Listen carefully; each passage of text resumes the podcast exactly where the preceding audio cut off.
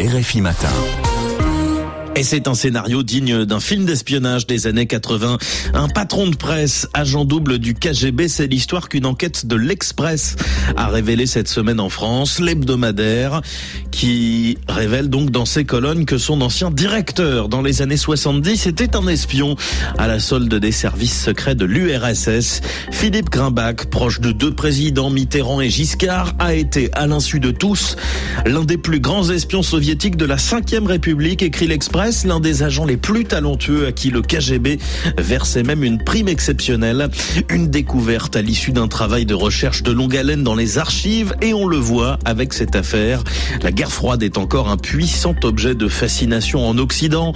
Dans notre tour du monde des correspondants, quelques exemples aujourd'hui d'affaires retentissantes d'espionnage. On commence au Royaume-Uni et précisément à Cambridge avec l'histoire de cinq étudiants recrutés par les Russes, espions dans leur pays pendant la Seconde Guerre mondiale la guerre froide.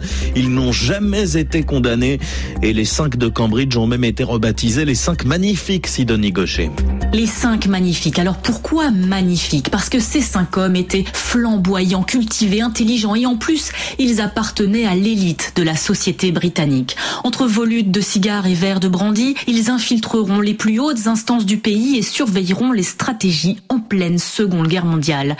Fait remarquable, ces jeunes dandys espionneront le gouvernement britannique de façon désintéressée par pur idéalisme communiste. Ils ont été identifiés au fil des ans, mais le mystérieux cinquième homme, celui dont l'identité n'a été dévoilée que dans les années 90, a donné lieu aux plus folles hypothèses. Ils sont apparus dans de nombreux romans contemporains, notamment dans les œuvres de Graham Greene et John Le Carré, des romanciers qui furent, eux aussi, des agents secrets. Sidonie Gaucher à Londres, cap sur les États-Unis avec le parcours d'un couple qui a joué les espions dormants pendant 11 ans, infiltrant l'élite américaine de la région de Boston sous les traits d'une famille normale. Une histoire qui a inspiré la série télé à succès The Americans et qui commence en Sibérie, Karine Autumn. Fervent communiste, Elena Vavilova et Andrei Bezruk acceptent de devenir espions et d'être exfiltrés à l'étranger.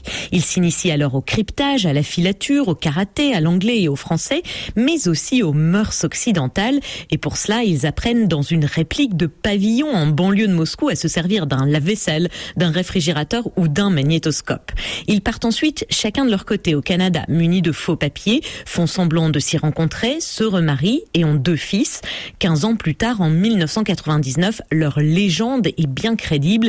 Ils s'expatrient dans la région de Boston en famille. Ils envoient discrètement à Moscou des informations sur les Américains qu'ils espionnent pendant 11 ans, sans jamais se parler en russe ou que leurs enfants aient des doutes sur leur nationalité canadienne. Ils seront arrêtés dans un gigantesque coup de filé en 2010, puis échangé aux côtés de huit autres espions russes contre des agents américains. Karine à New York, chez le voisin du Nord au Canada, le souvenir d'un transfuge russe qui a semé l'émoi à la fin de la Seconde Guerre mondiale en se retournant contre l'Union soviétique. Un événement que certains associent au début de la guerre froide entre les deux pays. Pascal Guéricola. Le 5 septembre 1945, Igor Kouzenko sort pour la dernière fois de l'ambassade soviétique à Ottawa, la capitale canadienne. Celui qui code les messages en provenance et à destination de Moscou part à la rencontre des autorités du Canada. Il leur apprend qu'il existe un réseau d'espions soviétiques dans ce pays. Au début, on ne le prend pas au sérieux. Changement de ton quand ses interlocuteurs lisent les documents secrets que le transfuge a réussi à sortir de l'ambassade.